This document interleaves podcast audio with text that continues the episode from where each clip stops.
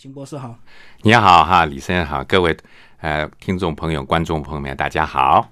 好，那个呃，邢博士一开始先介绍一下你个人的一些教育背景好吗？好，呃，如果依照我们现在的社会来讲的话，我是一个大斜杠，嗯，因为我大部分在四十岁以前的时候，我都是科技业出身，那最后一家公司是台积电。不过呢，实际上呢，后来哈，我愿意哈听从我自己的声音，我觉得呢，科技其实并不适合我。我是希望能哈做一些事情，可以影响更多的人，把自己这些想法呢哈能够散布出去。所以后来我就变成了讲师顾问，同时我也写书。嗯那这个这一本《喝一杯有灵魂的咖啡》是我第五本书。嗯，那实际上呢，现在从讲师顾问呢，又慢慢转移到所谓的人生规划的一个导师。对，我希望能透过我的一些影响，让所有的人呢都能找到他生命的目标，嗯，让生活更加的幸福。你那时候工作的时候，最后那一年是几岁的时候？那会让你有这样的一个想法？呃，四十二岁的时候哇，，那很早哎。很早，那其实已经算是你看，我已经工作了呃十六年了嗯，对，十五十六年了嘛。因为我本身在国外待了十四年，对，一九九七年回到台湾来的时候，都在高科技业。不过当然啦，我因为这个人是比较喜欢学习的，所以我虽然在高科技业，但是我实际上做过十七种不同部门的工作。嗯嗯，那后来我发现有一个很奇怪的一个现象，就是当我碰到人的时候，我就精力百倍；可是当我要去写程式啊，或者是管机器的时候，我就忽然就没有力。嗯，我才发现说，其实我的强项很可能是在跟人互动，而不是做科技业那种比较冷冰冰、死板板的东西。所以后来哈，我参加的这一些部门呢，原来都是管机器，后来我慢慢就跟人互动，所以最后在呃一些科技业的公司之后，我最后是在行销业务或者是企划，甚至呢就是变成一个教育训练的，所以这是慢慢转过来的。从硬体偏向人的互动，就对。对对对，因为我觉得人总是要能呢适应，同时要发展他的天赋，这是蛮重要的。所以这个是你先天特质嘛，就是喜欢跟人互动，这种比较有温暖、有热情。是的，但是这个呢，其实你要面对是不容易，嗯因为对我们男生来讲，小时候呢就被我们父母亲就或者是师长讲说：“哎呀，你去搞人文的没有前途啊，没饭吃啊，嗯你要搞科技才有啊。”对所以当时的时候，我们没有办法听从自己内心的声音，就是依循大部分的一些呃所谓的世俗的这种价值或者判断。可是等到我们哈活到一定的时候的时候，我们后来讲说，难道这一生就要这个样子了吗？可不可以有些改变？其实这个老实讲，您刚刚提到说四十二岁，其实对一般的人来讲，几乎就是已经固定了，因为你当要改变的时候，我们要放弃的东西是很多的。对，四十二岁大概也有一定的职务了，对职位了。嗯，没错，那最主要的是收入差极大，因为我一转换之后，我收入必须要减掉百分之八十以上，嗯嗯这个一般的人可能没有办法接受。对。你那时候有家庭的因素吗？当然有啊，所以那时候家庭怎么看？家庭的来讲哈，其实就是个很重要。在我书里头也提到一个叫做关系的滋味，就是有一些家人，譬如说你父母亲，嗯，他们当然就是说，哎呀，你小孩子硬要这样搞，他们也没办法，因为爱你嘛。可是问题来了，譬如说，如果像我是我太太，你就不能跟他硬干，因为你跟他硬干的时候呢，你对他来讲，其实他是很委屈的。嗯，所以我一共花了四年的时间，慢慢沟通。慢慢沟通，然后我让他知道说，如果我不能去做我真正想要做欣欣赏的事情的话呢，第一个我不快乐，他也会不快乐，当然你会影响他。对不对？然后身体也会变得很差。那如果是这个样子来讲的话呢，其实对他也不利。嗯所以他慢慢的被我说服了之后，他就说：“那你就去做做看吧。”但是你一定要在某些上面要补偿他。所以我在书里头有关于叫做选择的滋味。嗯，像我来讲的话，我在台湾，我在五十五岁才买第一栋房子，嗯，为了他买，为了他买啊，因为你想想看，补偿他。不，你人生就这样，你讲说年纪这么大了，你还要去背房贷吗？可是我想说，如果他一辈子如果都觉得委屈了，那你在这个事事件上面的话，你还不能满足他，那我们其实也是太自私了。就是买一间房子，然后可以属于他自己，让他好好的布置，就对。对，女生特别喜欢布置自己的空间，哦，对他们来讲，嗯布置自己的空间才叫主人。如果你是租房子或住家里头，那她不是女主人，那对她来讲的话，其实他们在整个的信心上面其实是被压抑的。嗯嗯，所以真的哈，你会发你也可以发现，女孩子通常买房子会比较容易一点。那男生说嘛，四处为家，到处漂泊，对不对？女孩子很容易就喜欢定下来，因为他们觉得有了家，才有自己的一个空间可以布置，可以喜欢做什么就做什么。对，可能家就是一切了。那男生可能还志在四方啊。对啊，所以有时候在我们这个之间，怎么样去哈取得某一种的共识，对不对？哈，不要说呃，因为我们自己想什么，然后就要别人来做牺牲。我觉得在这个上面来讲，就是不公平的。那后来在这个气管教练跟这个人生顾问之间，怎么样的一个差异啊？因为毕竟人生顾问、人生导师，好像这个比较不常听到。对。企业顾问来讲的话，一般说起来就是我们企业里头的，不管是领导或者员工，所以你去哈做这个事情的时候，他们一定有一定的目的。嗯，比如说你希望提升你的领导的绩效啊，你希望那个工作的绩效提升啊，你希望公司能找到呃未来的方向，诸如此类的。所以这个来讲的话呢，我们它是有目的性。对，所以呢，而且呢会被严厉的检视。因为他们要知道说你去上的课对他们有没有帮助嘛？嗯那对于人生的导师的话就不一样，他会因人而异，对不对？譬如说像李兄跟我的来讲，我们之间呢可能可整个的 career 生涯或者我们想要的东西其实是不一样的。不一样的话，你就不能一视同仁，你就必须要先要知道说他的目的是什么，他的人生的规划是什么，他的强项在哪里，还有最主要他走对了战场吗？对不对？诸如此类的，所以也就是说，如果以人生规划的来讲的话，它是比较个人化的。嗯，那以企业顾问来讲的话，是比较一般性的，好，就是比较所谓的叫做制式的。他们两个之间呢，影响的层级，虽然你不能说是。有大的差异，但是的确，他在诉求上面是不一样的。嗯嗯嗯。不过我相信，以这个呃人生导师的来讲，他的难度应该相对会比较高，对不对？因为其实我觉得人是才是最复杂的。对，的确。不过也有意思是这样的，譬如说，我们常常哈去企业做顾问的时候，我们教的可能是一些，不管是像我对我来讲，我是常常会教一些人嘛。嗯。因为很简单，你必须心态改变。你的认知想法才会不一样，你的行动才不一样。如果你只教他行动，可是他的心态不改变，其实白教。所以我在这一块，我上课和别的老师比较大的差异就是，嗯，我在心态上会花比较多的时间。就是人必须要有动机，看到好处，他才愿意改变。当然，嗯，也就是说，在这个上面呢，我发现一个很重要的事实，就是说那些领导不是不想改变。而是他们有很多心态上面的一些纠结啦、困境，甚至环境影响他。所以我去上课的时候，下课往往变成他们个人的，有点像是顾问，嗯，好，也有点像咨商师。他们常常来问的，不是说他在工作上碰到什么，而是他个人上面为什么会碰到这样子的困局。嗯，所以也就是说，我们其实，在企业里头，当我们哈要去教一些东西，去指导他们的时候，如果他们个人。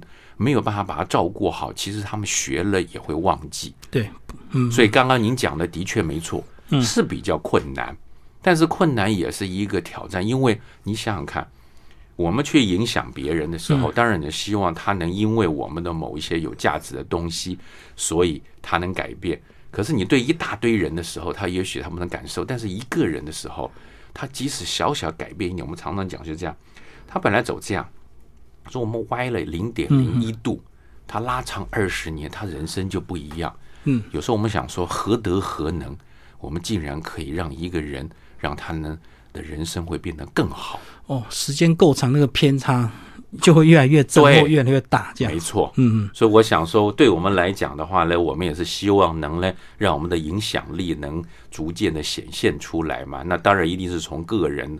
开始嘛，那当然你有机会的时候，你在对很多的个人，对不对？那时候谈的就可能不是工作绩效啦，哎，不是什么呃领导方式，而是说你要达到工作绩效或领导方式，那你首先你要改变什么东西？嗯嗯，我想这个就是其实也是我的书，还有我这一本新的书也是一样，因为即使我在顾问界多年或者当智商师多年了哈，但是呢，我去那个灵魂咖啡馆。嗯嗯，啊，这个出版社称为叫做疗愈咖啡馆。我碰到那个店主，我才知道说，原来一个人哈要过得自由自在，看起来很简单，还真的有一些道理。嗯我可以说得到，但我做不到。可是那个咖啡店主不必说什么，他就做到了。嗯嗯所以这本书呢，也就是呢，我跟他互动高达八年的时间。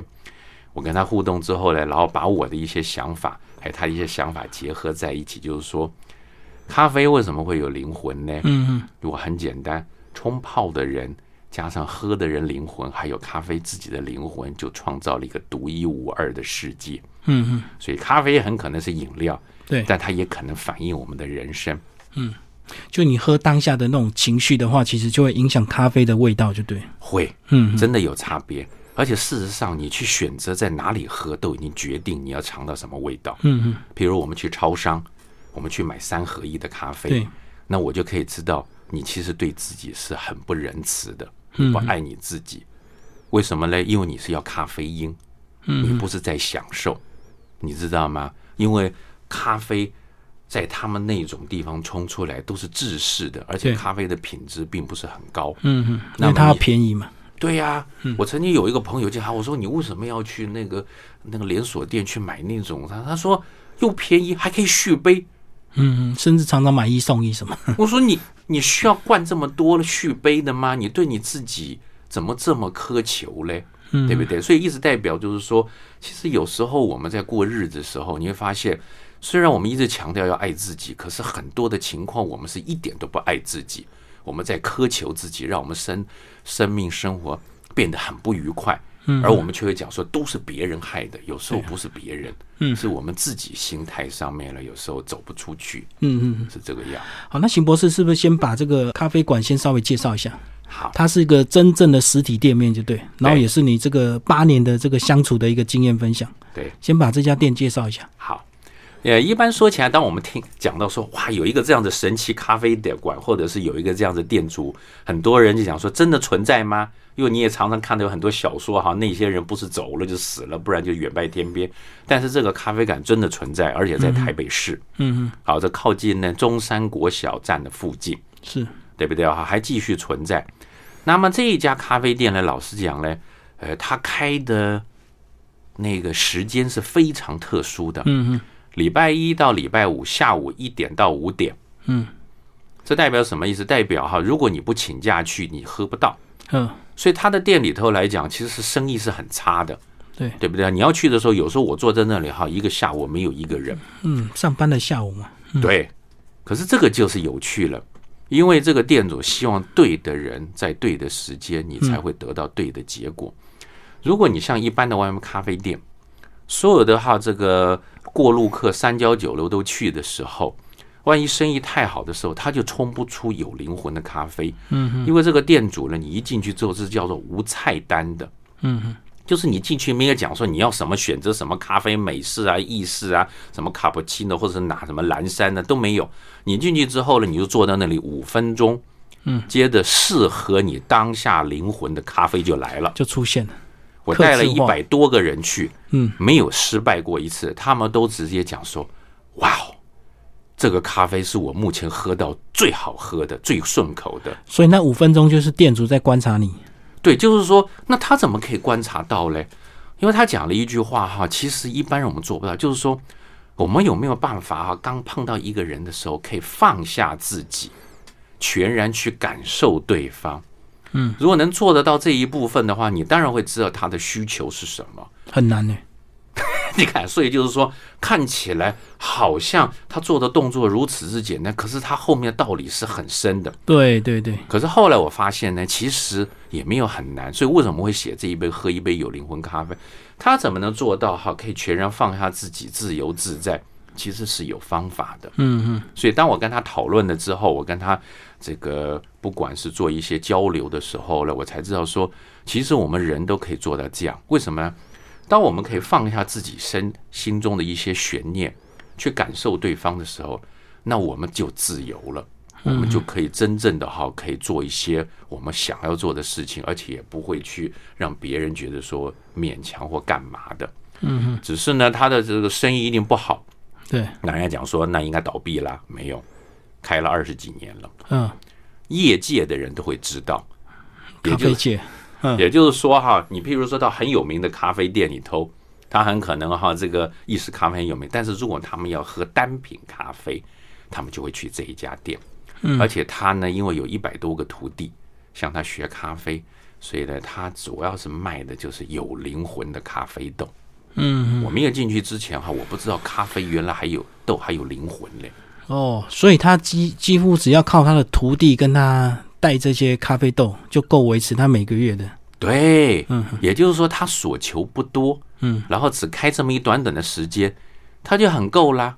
我们常常为什么会觉得限制不公平？就是我们要求或期望过高，而我们得不到，所以我们就不开心了。嗯这是不是别人的问题？是因为我们设的需求跟期望是不符合现实的。如果你呢能符依照你真正必要的需求，你去做一些期望的时候，其实它是会发生的。嗯。可是因为我们尝试把想要的需求设成我们的期望，所以它就不会发生了。因为想要通常会过度。对，嗯，我们讲一个最简单的例子哈，譬如说父母亲对子女，刚开始都叫必要的需求，嗯。譬如说他一出生的时候，你觉得说健健康康的，没有缺手缺脚，嗯、就很开心啦，对对对，对不对？这叫必要的需求嘛，对不对？哈，然后只要能健健康康、顺利长大，一辈子快快乐乐活就好了。嗯可是接着呢，我们就把我们想要需求放上去了，压在他身上。对，要乖，要听话，要念好书，以后要好找个好的工作，嗯娶个或嫁一个好的老公，他的或者是呃媳妇，然后呢要孝顺。你看看，把你的一堆想要需求呢，都嫁到一个哈，嗯你可能你最爱的人身上。那如果他不依照你的方式去做，是不是我们就觉得说不足啦、不爽啦？怎么会这个样子？所以我们怎么可能放下来？所以对他来讲的话，因为他没有这种所谓额外的叫想要需求，嗯，所以自然而然他就可以自由自在。所以我们是可以哈做一些哈方式来让我们自己说，把很多的想要需求先把它挪出来，先完成必要的需求，嗯嗯这就很重要了。好，那大概了解这个书的这个由来，接下来帮我们讲一下章节。先稍微这个架构先讲一下，你呃你是用不同的人生主题来做一个章节名啊？对，嗯，那最主要的话，这个书里头来讲，最主要是以故事还有访谈为主。对，我是有十四个不同的章节，嗯，啊，这十四章节先从缘起开始，对不对？对好，我们做任何事情都会有缘起，然后之后呢，我们会有所谓的这个呃环境，对对不对？哈，环境最主要就是讲说，我们的环境有客观跟主观环境。那实际上这两个环境因素都会影响我们。嗯，那到底呢，怎么样子把客观环境跟主观环境做一个好好的搭配很重要。对，然后呢，有十四个不同的滋味。那第三个就是选择，选择恐怕是我们一生当中最困难也最常做的。对什么叫做有用的选择？什么叫有意义选择？还是叫做被动的选择？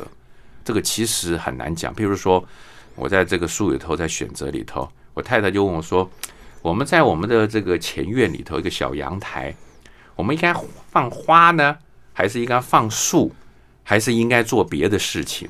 嗯嗯，那一般的人碰到这个问题就就没有想过啊，对，对不对？我跟他讲是这样，呃，如果你放花草，就好像欧美人一样，嗯嗯，那你选择呢活在当下，为什么呢？因为花花草草很漂亮，可是朝花夕拾，对，明天可能就掉。明天就没有。可是你今天好开心，嗯嗯，如果你选择树呢，那代表你要投资未来。为什么呢？因为你买了一棵树之后，它明天还活的啊、那你也不要管它，它慢慢就长大。只是问题是你每天看到都是同一棵树啊，只是大了一些，这叫投资未来。就是说你也没办法享受当下，但是至少你想说，哎，我投资下去，它还活着。可是你知道哈，我们哈，尤其亚洲人还会有另外一个，还有人种菜，嗯嗯，最实经济实惠。但是你知道他选择什么意思吗？嗯他代表嘞，他内心是匮乏的。嗯嗯，因为你想想看，你的钱越能种多少菜嘛？那是代表说，你说我种了之后，我能吃一次就完了。可是你吃完之后，你那个菜菜谱子就很脏乱，然后又没有什么植物在上面，还要再再而且你。花了好多功夫。其实我们一直代表说，这个是匮乏的。我以前出国念书的时候，别人的哈老外啊哈，他的那个就我们都有分到一块地嘛，他们都种花草，然后我们一直种蔬菜，所以我们的永远是丑的。嗯嗯，这就是一种选择对人生态度的选择。所以选择完毕之后，接着就是很重要，就是工作。嗯，工作的滋味，我们为什么要工作？其实工作是我们生活的调味品。对，没它，我们的生活是超级无聊，没有意义。但是常常很多人把调味品当成主角，以至于咸的或者酸的或苦的不能入口。嗯，所以在这里头，工作要怎么样子哈？和生活不是取得平衡，而是生活就是包括工作。所以你的工作呢，要怎么样让你的生活加分才才有意义？对，而不是说生活要支持工作，这就是本末颠倒。那接着会有所谓的叫做目的的滋味。嗯，像我刚刚好像跟李兄你谈了，我们做一些事情的时候，如果没有目的，对不知为何而战的时候，我们就漂泊了，我们就不知道该去哪里，何去何从，我们就会觉得说，那我这一辈子到底在做什么事情？嗯，因为我们不知道目的，是我们没有办法留下任何的东西。这个就跟那个计程车司机没有乘客的时候那对种想法一样，没有目的，不知道往哪开，所以他到处乱开，对，乱然后钻，他那时候心情是很不好的，很郁闷的。嗯，对不对哈？可是问题是我们常常希希望人家给我们一个目的，对对对说最好你只这样这样。可是实际上，当我们小时候，也许我们不知道怎么选择墓地的时候，师长给我。可是我们大了之后，嗯，我们还是不选择的时候，然后你怎么可以怪别人说不给你墓地嘞？对我们自己就没有墓地，所以墓地很重要的一个事情，就是说是为何而战。嗯你现在不管工作、生活，或者是甚至人家讲说结婚、养小孩，你终极的目的是为什么？这样你就会知道你应该用什么方式才能达到你的目的，对对对不对？哈，这样子，否则呢，你不要说我想要 A，就最后你得到 B，你说这不是我要，因为你根本没定目标，所以你当然会跑到 B 区嘛。所以有些人会讲说，先成家再立业，就是这样，因为你有了这个养家的目的，你自然就会努力工作。没错，对不对？因为你的工作是为了支持你的某一个目的，嗯所以那叫手段嘛。那成家呢，是希望说你能哈在呃，不管在心灵上，在哈整个关系上，最主要的，有些人讲说还会有可能下一代，对不对？嗯哈，你可能为了他们，你就是说你要再做一些什么事情，对不对？哈，那这个下一代不一定，我们常常讲说是一定要自己的。对不对？还有我们常常讲“幼吾幼以及人之幼”的时候，你只要把我们的一些影响力、一些想法传给其他的人，不管他是不是我们小孩，其实他就被我们影响，他会传下去，对那就会到达生命的永恒。所以这个就是一个目的，就是我们想要变成生命自由吗？那你就要做一些事情，不要只是看到现在，你要看到长期的。嗯那接着我们会有所谓的生活的滋味。时间滋味、关系滋味、需求的滋味、自由的滋味，以及还有延续的滋味。嗯它最主要每一个它的诉求都不一样。我们讲一个最简单的，时间的滋味。我们为什么会那么忙？嗯，这个很有趣。当时你常会看到很多人讲说：“我好忙哦。”可是李兄来讲，你一个月可以做八十场，嗯嗯，你也可以说我很忙，我做二十场就好啦。为什么要做八十场呢？甚至更多呢？因为时间滋味有一个非常重要的，做的比说的重要。嗯嗯，你为什么会做？因为你很看重这件事情，你就会去做。所以有人说他没时间，不是没时间，是他没时间浪费在他不想做的事情上面。嗯所以有人可能划手机划个一天，对，什么都没做，不是对他来讲，这是最有意义的事情。嗯、对，你知道什么？可能工作他不喜欢，所以他觉得说我最好划手机最开心了。所以我们不能说那不重要，是对他来讲最重要。嗯哼，所以我常常会有听到哈，有一些嗯企业界领导说：“哎呀，我工作真的太忙了，所以我都照不到家里头的人，时间不够。”我是不好意思跟他讲，不是你时间不够，是因为你把工作呃放的嘞比家人更重要。呃，他自己排出顺序了，我们自动就排出顺序了。嗯嗯你如果真的很注重你家里头的人，其实你自动会排出来说，这个家人一定排在第一位嘛。对，否则我们不管说什么，其实你只要看他做什么就可以了。嗯嗯嗯，做的比说的重要，啊，对，所以时间的滋味就是做的比说的重要。嗯嗯，所以当你要到一个地方时候，如果呢你跟人家约好了，你迟到，这代表什么意思？代表你根本不重视对方。对，不太重视这个约会，所以你是比较随性而为的。对，嗯哼，所以以前的时候呢，我第一次跟哈一个女孩子正要约会的时候，结果呢，她她就决定迟到三小时。在书里有写，他突然精神不济，要睡个午觉。对，然后我就在想说，我时间如果是我最珍贵的，我还跟你不熟，我虽然还是很礼貌的三个小时之后回来，嗯嗯，可是问题来了。之后我就觉得说，那我还是把时间放到别人身上好了。就是你心里已经有一些阴影在了。对，嗯，虽然他可能是测试我，所以哈，当时哈店主哈就跟我讲说，你这个就是哈宠坏的小屁孩，嗯人家哈是在测试你，给你三个小时，那你为什么要呃就后来就不理人家了？我说我那时候哪知道，我只觉得说我既然那么看重你，我准时到，然后你跟我讲说你要去睡个午觉，睡三小时，嗯，那我就觉得说我们的基础还不够啊。对对，但是如果我们交往了，呃譬如说呃半年一年之后，像我太太那时候，她我曾经我为了在雨中等她也两三小时，我就觉得很开心啊，因为那是我最重要的事情。对，所以我们的重要的事情会改变，所以我们花的时间那感受就不一样了。因为还不够互信，他就贸然用这样的一个测试方式啊，所以造成你的反感。对，后来店主讲说，那一定是他学姐介绍的。用的方式测试这个男生，很多女生都会这样教啊，就第一次约会，你千万不要准时，你一定要故意迟到，然后看看男生的品性，或看他他的那种呃他的反应，这样，因为有些男生可能噼啪就大骂一顿，哦，那你就知道这个男生不值得交往。啊对，嗯，不过我是这样子认为啦，哈，是这样，呃，我那时候是通过他的考验，因为我也没有噼里啪啦，我还是陪他。但是对我来讲的话，我说，那他还不值得我花那么多时间，对，因为一个人你去跟他交往，呃，因为你也许是随便交往的 OK，、但是对我来讲，我这个人认为是说，呃，我去交往的话，我就是很我们称为叫很 serious，就是很慎重的。严肃的，对不对？那既然这个样子的话，我当然希望就是说，在我身心里头不要有阴影。但是呢，并不是代表适合别人，这个是代表一个很重要的事情，就是说，所有的人他心里头都会有一把尺来决定谁该花时间，对，谁应该是一直跟他讲我没空，嗯，对不对啊？好，所以你常常会约人讲说我没空啊，不是他没空，是我们在他的那个心里头的分量是很低的，够，对，对不对？他有一天他有空了，就代表你的分量已经很高了，所以做的比说的重要。嗯嗯嗯，对啊，其实我在广播主持人来过去在约人的时候，常常约不到人，也是因为随着你的名气，所以一开始有些人他不太愿意花时间上你的节目。对，对，就是所以真的是会有差异性的。是啊是啊，嗯，所以我想说讲这个也是哈。那譬如说我们来讲说关系的滋，为什么关系有滋味？嗯常常有人哈，呃，因为我常常去辅导别人的时候，有时候就有人会把一个最困难、人生中最困难的一个关系，叫婚姻关系，常常问我，嗯，哦，那个哈比例占五十 percent 以上。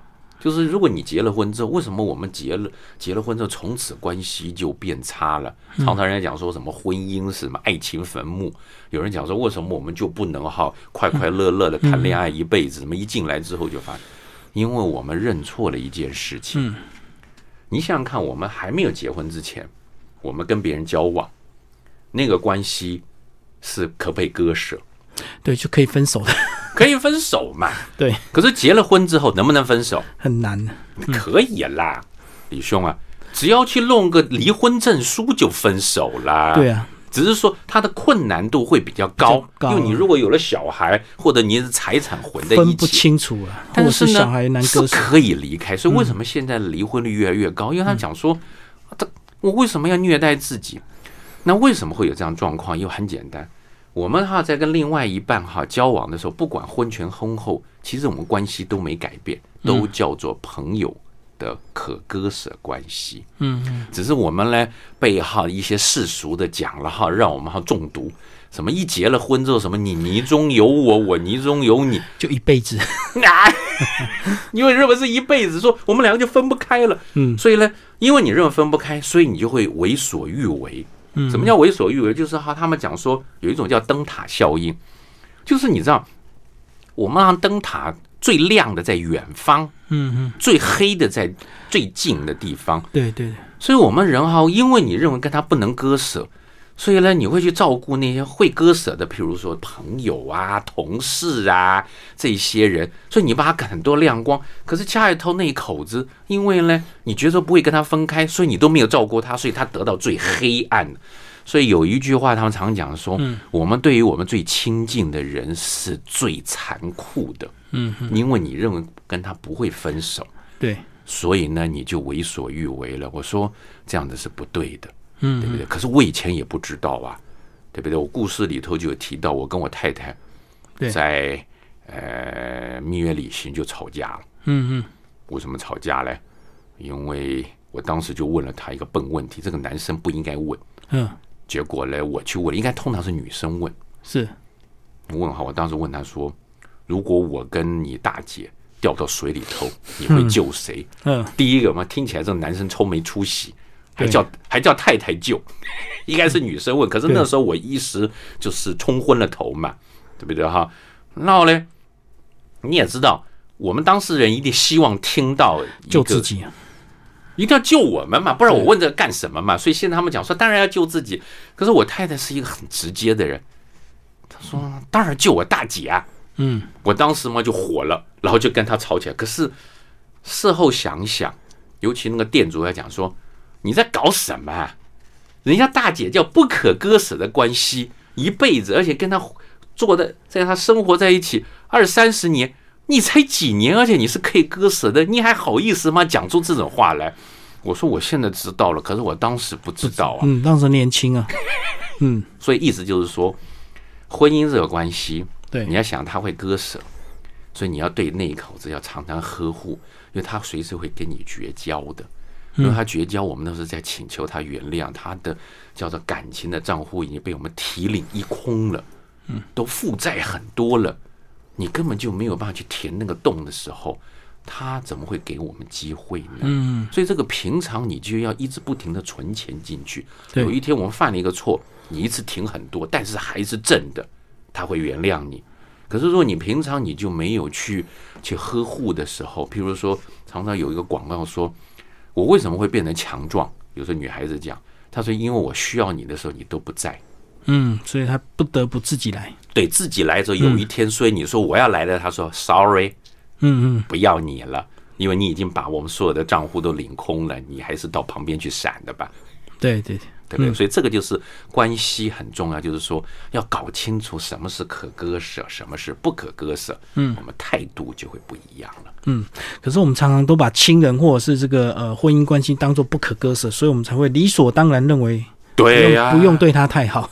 对呀，你不对他太好，就变成我们常常讲嘛，就是有有些人就讲了不就是说，之前有一本很有名的书叫做呃情情绪勒索或者感情黑洞。你看他讲的东西都是你最亲近的人，因为亲近的人他讲说，因为他可以原谅我，他可以知道我在想什么，以至于我们就可以为所欲为。嗯，虽然我们不希望变成是这样子的人啊，被对待。可是我们也要自己想想，我们也不要变成一个加害人，嗯，因为我们对别人如果要求这样子的话，那我们也陷入了这个所谓的叫做矛盾的情节了。嗯嗯嗯。好，里面有一段故事，我觉得特别的印印象深刻，就是你在美国这个呃上了一个受训课程，然后半夜跟一个流浪汉谈了四个小时。对，哇，然后他期待那个以后他每天都要在街角等到你，对，讲他的故事。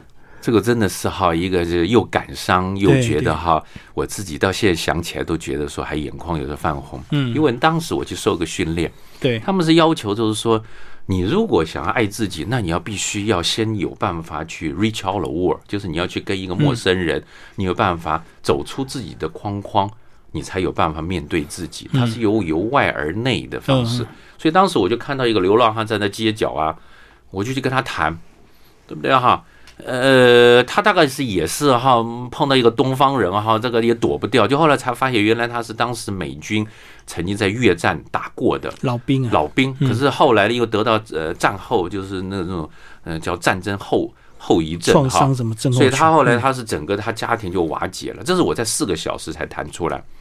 当时其实我也是一个哈不能理解对方的人，我只是想跟他谈，没想到我才发现原来这个人他的。过程生活其实比我悲惨很多。嗯我还得一天到晚在那边说自己也不信，可是人家哈还活得挺好的啊。嗯，最后结束的时候，因为四个小时时间到，要回去付交差。对他忽然跟我讲，他说：“你一定是上帝派来的天使。嗯，来听他讲话。”对，他说：“我今天真开心，我终于站在街头有了回报，所以我以后一直会站在这里等你再度光临。”嗯嗯嗯，我那时候哈一直觉得好难过，因为呢，我受完训练之后，我接着在一个月之后，我要去别的州去再继续求学，三年不可能回到那个地方，因为那那个州我在印第安，我碰到他是在加州，可他在印第安纳有两千五百公里，嗯。你不可能随时回来去找他。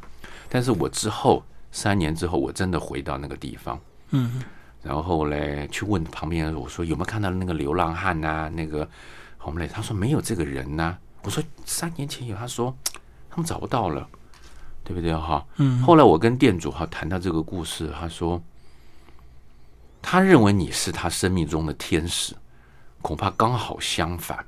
嗯嗯，他才是我生命中的天使。在我碰到了最觉得说人生生活不顺的时候，他让你展现出，只要你有希望，你能哈感激你当下那每一刻就在天堂，所以他是天使。对，在你最需要的时候，你展现出可以帮助人的能力，对，所以他给你这样的一个机会。所以我现在真觉得他才是我的天使，而那当时他却说认为我是他的天使。就跟我们常讲“施比受有福”啊，很多人都不能认同。对，只是我现在一直有个遗憾，就是说，一直我还一直没有找到他。不过也想，就是我们才会讲嘛，缘起、缘立、缘续、缘灭，嗯嗯，对不对？他只是呢，在这个情况之下，可是呢，我从此就受到了一些，诶，可以说是感召。我觉得说，不要一天到晚觉得自己的人生是这么差、这么难过的。你只要可以给别人的时候，你就开始富有了。嗯嗯，就跟你现在的工作一样嘛，人生导师。因为有一句话，你只有满了，你才会给别人；因为你缺，你是给不了别人。嗯，而这个满的定义是由我们来决定的，你知道吗？所以这里头有一个也很重要的事情，就是说，当你要爱别人的时之之前，要先爱自己。嗯嗯，如果我们都不爱自己，我们去爱别人的时候，那代表我们是空的，然后你还去掏给别人，你就会有所期待，别人会回回给你。报，因为你是拼了命的去拿你的谨慎的资源去帮助别人，所以你期待人家回馈给你。对，因为你希望别人的回报来让你觉得被爱，嗯嗯，那就不对了。应该是你先要能爱自己，所以你才会去爱别人。所以这个其实还是有先后顺序，就是不要在我们完全匮乏空的状态就给别人，因为你给别人的时候，你就希望别人能感激你，这就不对了，对不对？所以，我们当我们帮别人的时候，只要我们想说我不需要你的回馈的时候，不需要你的感激的时候，你就在爱自己了。嗯嗯嗯，因为你给别人的时候，你就幸福了，你就快乐了，你不需要别人对你什么样子。我相信李兄，你一定有非常受多的感受，对不对？在这个上面，那这时候你是最幸福的人，因为你在爱自己。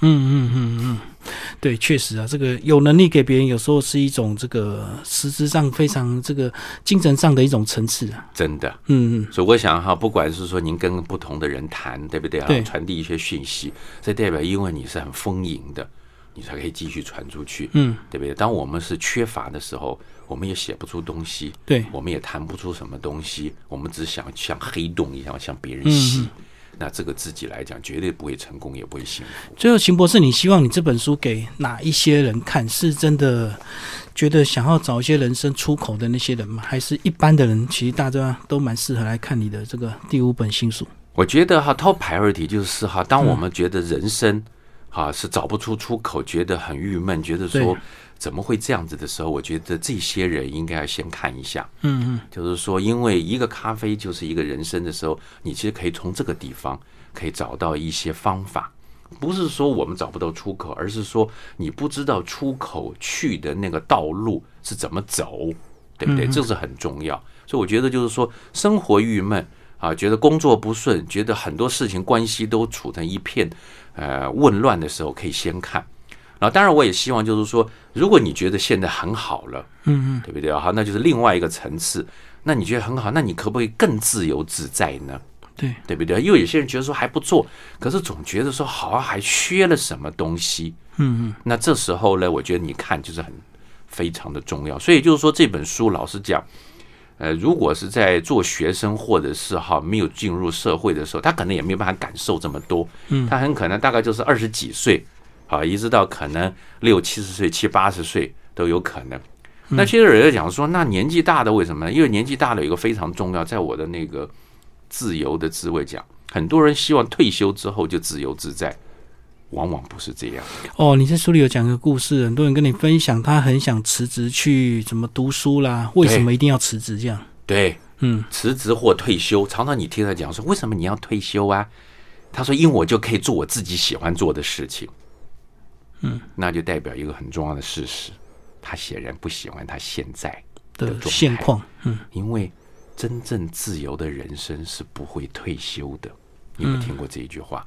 想要退休的人，就是代表你现在做的事情不是工作不愉快，对，对，所以你才想做别的地方。所以我相信李兄以后哈，你做这个事情，你一定可以做的很长长久久的。嗯因为你在这里头，你就觉得说，妈，我退休要干嘛？对，我退休还是在做我现在的事情，那你干嘛要退休？嗯，没错，对不对？所以这个就是一个很重要的事。所以很多的人，他因为退了休，知不知道要干什么时候，所以他们有一个现象叫做公务员症候群。嗯不知道你有没有听过？就是说公务员每天上班下班很自私，他也不需要别人跟他讲他目的什么，反正人家做什么做。有一天他退休了，第二天他起不了床，嗯嗯，对，你干嘛起床？不用上班嘛，不用上班，所以到后来怎么样子呢？他们每天不用上班，然后也不知道要干嘛，躺在床上，有一天身体就变差了，嗯，然后就走了。所以人活在这个世界上面，一定要为一个有意义、有价值的目的去追寻，我们才会活得很健康愉快。嗯，好，今天非常谢谢我们的邢先生博士为大家介绍他新书《喝一杯有灵魂的咖啡》，乐木出版，谢谢。好，谢谢。